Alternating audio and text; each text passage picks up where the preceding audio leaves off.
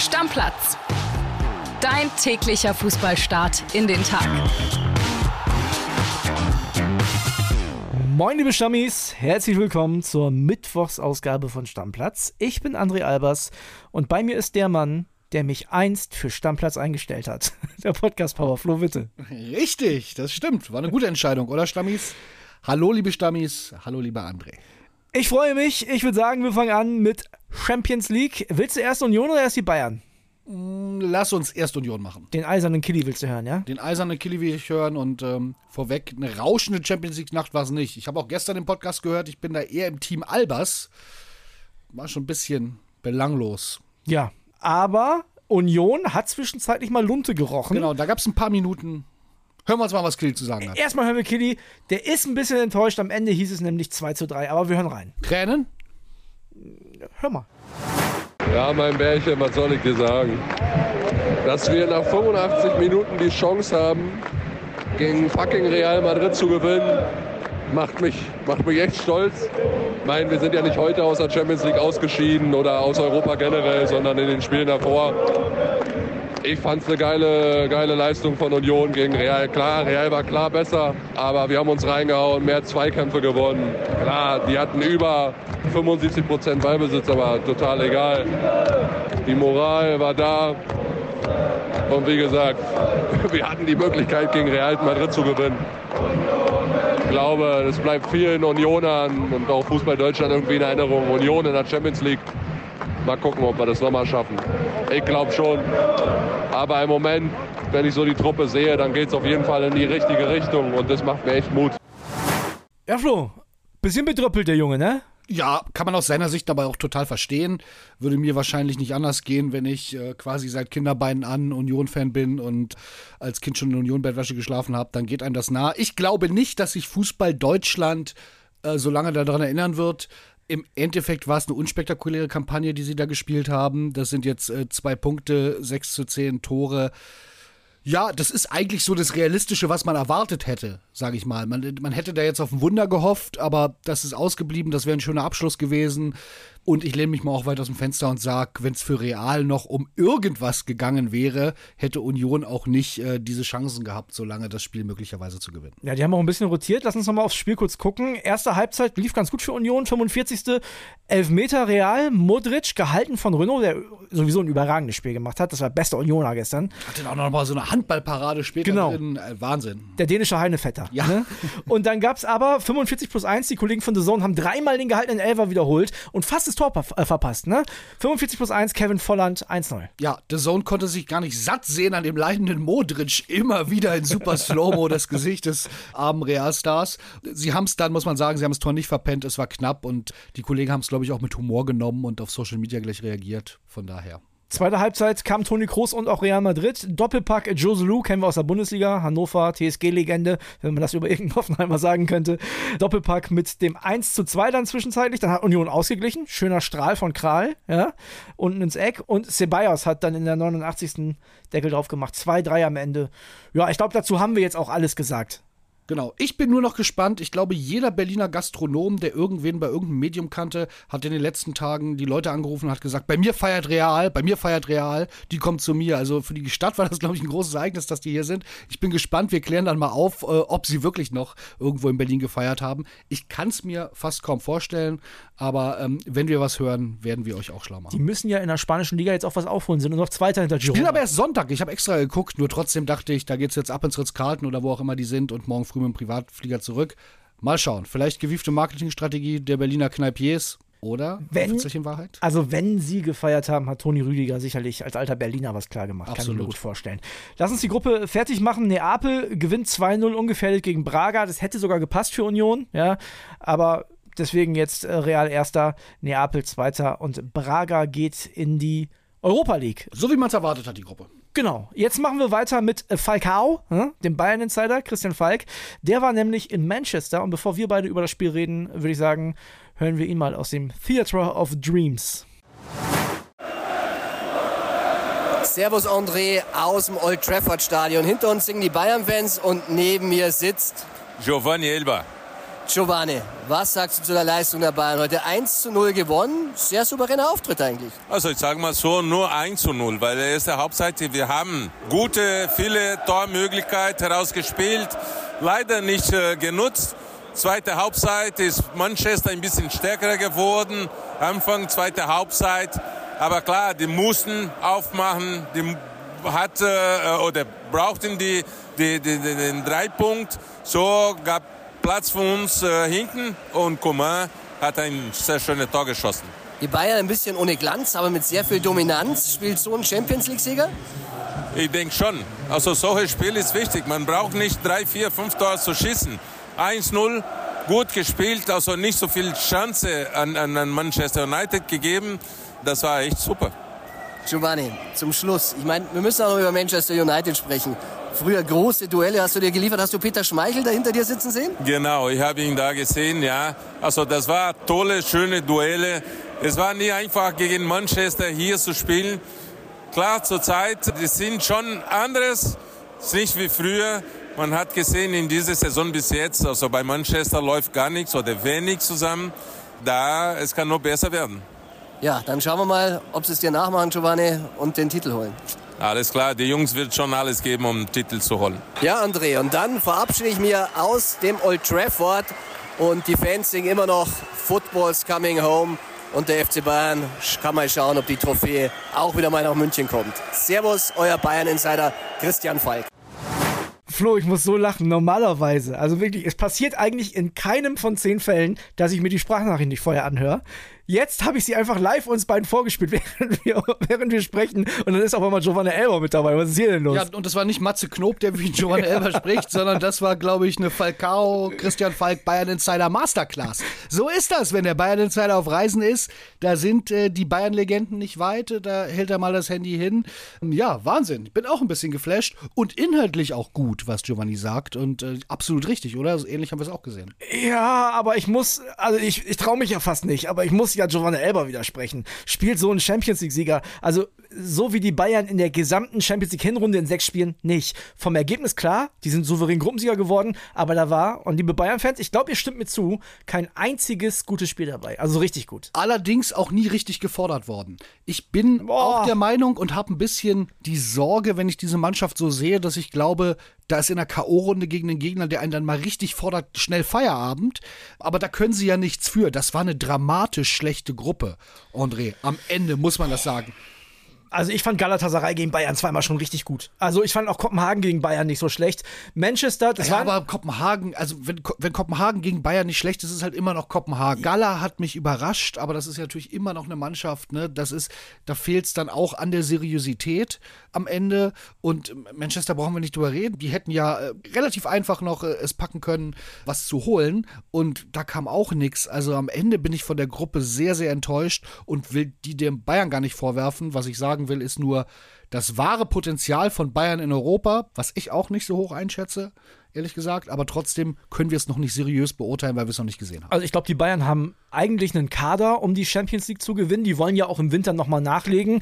Der Sportdirektor Christoph Freund hat gestern gesagt bei den Kollegen von Amazon Prime, ja, so ein Innenverteidiger, der auch außen spielen kann, den hätten wir ganz gerne. Da wurde der Name Arujo aus Barcelona mal eben reingeworfen, hat er nicht dementiert. Nee, das war schon so. Er kann es natürlich wahrscheinlich nicht bestätigen, will es aber auch da nicht lügen. Also ich kann mir vorstellen, und das sind ja auch unsere Informationen, dass das auf jeden Fall ein Name ist, mit dem sich intensiv beschäftigt wird. Und da muss ich dir widersprechen, obwohl du es natürlich eingefangen hast. Die haben einen Kader, mit dem man die Champions League gewinnen kann, wenn sie jetzt in der Abwehr was machen. Genau, müssen, müssen sie. Und da haben sie ja mehrere Sachen vor tatsächlich. Ne? Auch im defensiven Mittelfeld möchte Thomas Tuchel noch unbedingt jemanden dazu nehmen. Und wenn denen die Transfers gelingen, die zum Ende der Transferperiode im Sommer, wo ja Chaos ausgebrochen ist, weil sich auch Harry Kane ja ewig gezogen hat, wenn, wenn die gelingen, die damals nicht geklappt haben, dann haben die Bayern meiner Meinung nach eine Chance. Ich sehe auch die Gruppe, ja, die klingt von den Namen nicht so stark, aber die Bayern waren in den Spielen nicht so überlegen, wie man das von den Bayern gewohnt ist. Da gewinnt man mal 4-0 gegen Gala oder in Kopenhagen. Das war diesmal nicht dabei. Aber die Bayern haben wir seit vier Jahren, glaube ich, nicht mehr gesehen. Das muss man sagen. Also das war die letzten Jahre halt nicht mehr so, dass man einfach zu solchen Gegnern fährt und die dann überrennt. Ich bin gespannt. Montag ist die Auslosung, 12 Uhr. Danach werden wir sehr viel schlauer sein. Da drohen ja möglicherweise schon äh, auch Brocken im Achtelfinale. Da kann es aber auch noch leicht gehen. Viertelfinale, uh. Ja, den vermeintlich leichtesten Gegner mit Kopenhagen können sie ja nicht spielen, der war ja in einer eigenen Gruppe, ne? Würdest du jetzt sagen? Richtig. Aber wir gucken mal auf die Champions League-Ergebnisse von gestern und sagen euch mal, wer weitergekommen ist, wer in der Europa League ist, als kleines Service-Ding.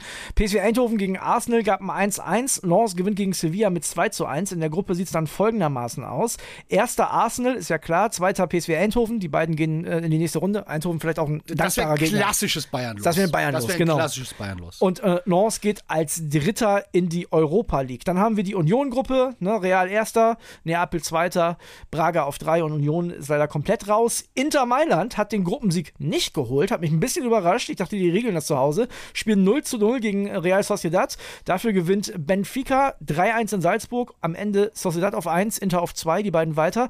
Das ist jetzt ein unangenehmer äh, Inter. Neapel wären sehr unangenehme Gegner. Möchte ich Bayern in der aktuellen Form ungern sehen. Ich glaube, die schlagen die beide, aber es wird knapper auf jeden Fall. Ne? Genau, sie wären Favorit, aber das Ja. wäre wirklich dann mal äh, im Achtelfinale schon eine ordentliche Herausforderung. Die Maria übrigens bei Benficas 3 zu 1 Sieg in Salzburg eine Ecke direkt verwandelt. Direkt reingemacht und ja, Benfica Roger Schmidt geht in die Europa League und zwar auf der letzten Rille haben sie Salzburg dann noch auswärts überholt. Die Bayern-Gruppe, da haben wir gerade über den FC Bayern gesprochen, der souveräner Gruppensieger wird. Was die Ergebnisse angeht, brauchen wir gar nicht drüber reden. Das ist, ne, wie man die Bayern kennt. Acht Punkte Vorsprung, doppelt so viele wie der zweite. Das ist halt Bayern-like. Nur von den Leistungen fand ich es irgendwie nicht so. Am Ende zweiter Kopenhagen, überraschend. Dritter Galatasaray, die gehen in die Europa League. Und für Manchester United ist Feierabend. Da haben die Bayern-Fans sich gestern noch ein bisschen lustig gemacht. This is a library, haben sie gesungen. Das ist eine Bücherei. Also unangenehm dann auch noch. Weißt du, verlierst gegen die Bayern, gegen die Deutschen im eigenen Stadion. Haben die, glaube ich, nicht so gefühlt, ehrlicherweise. Ja, das war's mit der Champions League von gestern. Wir haben ja tatsächlich heute auch noch ein paar Partien. Unter anderem RB Leipzig mit dem Bonusspiel für vielleicht ein paar junge Leipziger äh, tatsächlich die Chance, äh, Champions League Luft zu schnuppern gegen die Young Boys Bern. Wollen wir gar nicht so groß drauf eingehen. Wir sprechen lieber über Borussia Dortmund. Denn auch da gab es ja zuletzt, da hieß es erst Anfang der Saison, viele gute Ergebnisse, schlechte Leistungen. Jetzt gab es schlechte Ergebnisse und schlechte Leistungen. Bis auf das Leipzig-Spiel. Da muss man, glaube ich, äh, alle so ein bisschen rausnehmen, außer Mats Hummels, der übrigens, und das finde ich fast ein Skandal, Flo, nur ein Spiel gesperrt wurde für seine rote Karte. Ja, im Vergleich, was man da an Sperren sonst hatte, könnte man fast schon von einem kleinen Hummelsbonus sprechen. Ich wüsste nicht, warum es den geben sollte. Naja, aber es gibt ihn offensichtlich, ne? Ich meine, Kimmich, rote Karte der Kimmich ist für mich das krasseste Beispiel. Ne? zwei, äh, zwei Spiele Sperre bekommen. Und Mats Hummels, den hätte man ja auch einfach zwei Spiele sperren können, dann wäre er in die Winterpause gegangen. Ja. So, jetzt macht man nur eins. Ich verstehe gar nicht, warum der DFB sich das Fass aufmacht. Ist ja einfach Quatsch, oder findest du nicht? Ich finde es auch Quatsch. Ähm, oft sind aber diese Sachen nicht so ganz zu durchschauen. Ich weiß es nicht, ob man vielleicht gesagt hat, die Dortmunder haben dem Unterbewusstsein so leid getan, wie das dann im Kann sein, Nachhinein ja. lief mit dem Spiel in Leipzig. Du hast ja angesprochen, das war ja wirklich eines der besseren Spiele im Endeffekt von Dortmund, dass man da gesagt hat, man will sie nicht so doppelt hart bestrafen. Ich finde es auch schwierig und ich kann da jeden Bayern-Fan verstehen, zum Beispiel, der da jetzt auf dem Baum ist und sagt, Kimmich wurde viel härter bestraft. Der BVB braucht heute einen Punkt für den Gruppensieg äh, gegen PSG. Ich bin ehrlich, Flo, ich glaube da nicht dran. Ich glaube, Paris wird da heute gewinnen, denn die müssen gewinnen, wenn sie sicher als Zweiter weiter oder beziehungsweise dann als Gruppensieger weiterkommen wollen. Ja, und ich glaube, Dortmund braucht eigentlich den Gruppensieg, weil ansonsten sehe ich auf jeden Fall im Achtelfinale Endstation. Ja, Sociedad können sie vielleicht schlagen, ne? Ja, obwohl die haben halt auch nicht aus Spaß diese Gruppe gewonnen, aber ist vielleicht der einzige Gegner, wo ich sage, da bist du bei einer leichten Favoritenrolle des BVB. Bei allen anderen Gruppensiegern, wir wissen nur noch nicht, wie die Gruppen heute ausgehen, sehe ich die BVB da klar in der Underdog-Rolle und äh, aktuell keine Chance. Aber viele Experten haben auch gesagt, die überstehen niemals die Gruppe, werden wahrscheinlich sicher Vierter mit Newcastle, AC und Paris. Und das haben sie auf jeden Fall schon geschafft. Das heißt, der BVB ist so ein bisschen eine Wundertüte. Die wollen im Winter auch nochmal nachlegen. Das hat der Kollege Maximilian Wessing recherchiert. Serhu Gyrassi soll vom VfB Stuttgart kommen. Ausstiegsklausel ist bekannt.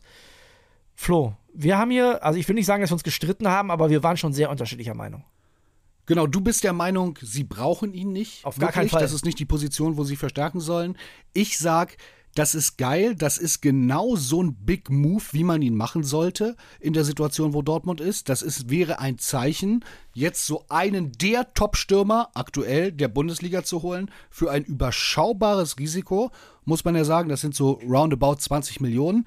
Ich weiß, deine Argumente, man weiß nicht, hat er nur die Hinrunde seines Lebens gespielt, trifft er nie wieder, kann alles passieren, kann aber auch passieren, dass der komplett durchstartet und auf diesem Top-Stürmer-Level bleibt. Und dann ist der BVB der große Gewinner und dann tut es mir leid für Fülle, dann tut es mir leid für Mokoku, dann tut es mir leid für Haller, dann spielen die halt nicht mehr. Ich habe noch viel mehr Argumente, die dagegen sprechen, ehrlicherweise. Also, das fängt schon damit an, wie du sagst, dass die drei Stürmer haben und dann müssten eigentlich zwei weg. Einer auf jeden Fall.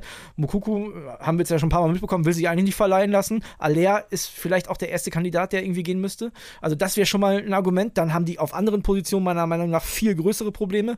Außenverteidiger, defensives Mittelfeld, da müssten die als erstes mal hier 17, 18, 19, 20 Millionen in die Hand nehmen und das nicht noch in einen Stürmer investieren, denn ich glaube nicht, dass Niklas Füllkrug momentan das Problem ist beim BVB. Das kann ich mir nicht vorstellen, wenn du mal guckst, wie der sich reinhaut, wie der die Bälle festmacht, glaube ich nicht. Und noch was, jetzt kommst du mir mit Big Move. Also Serhu Girassi, unbestritten, überragende Hinrunde, auch Rückrunde letzte Saison schon richtig gut gewesen.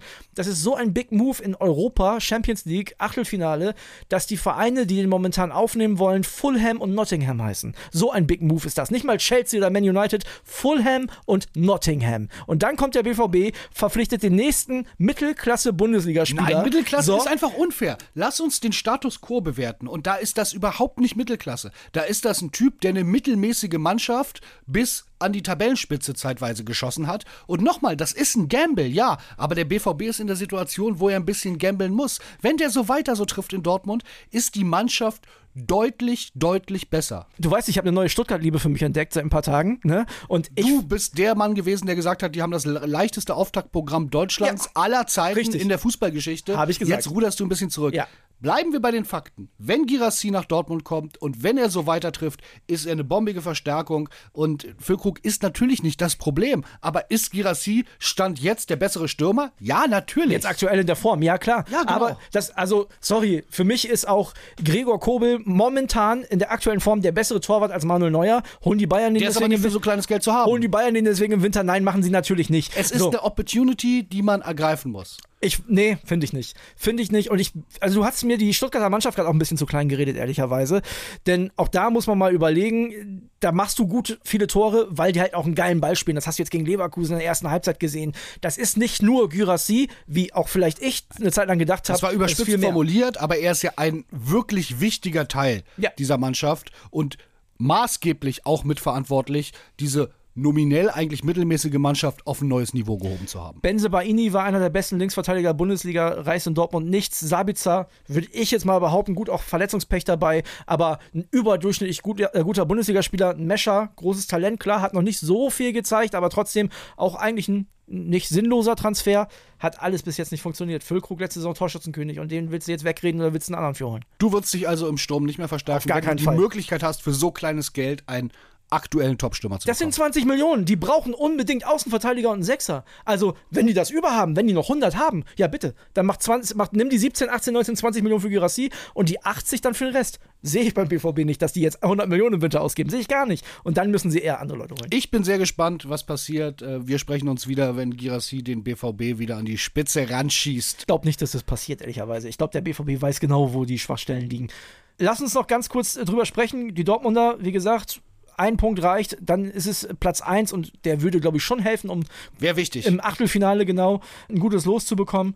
Und auch verdient im Übrigen, ne? nach dieser äh, Gruppenkampagne, die sie gespielt haben, ja, würde ich in den Gruppensieg sehr gönnen und der wäre verdient, weil sie alles in allem die beste Mannschaft waren. Und sie waren ja auch schon so dicht dran am Gruppensieg bis zum Elfmeter von äh, Mbappé gegen Newcastle, der umstritten war, sagen wir mal so. Also von daher, ja, schwierig. Flo, wir machen für heute einen Deckel drauf, ne? haben eine Menge besprochen und gucken uns an, was der BVB gemacht hat und äh, gucken uns natürlich auch in nächster Zeit an, wie es weitergeht mit Serhu Girassi. Bin ich sehr, sehr gespannt drauf. Deckel drauf. Deckel drauf, macht's gut. Tschüss. Stammplatz. Dein täglicher Fußballstart in den Tag.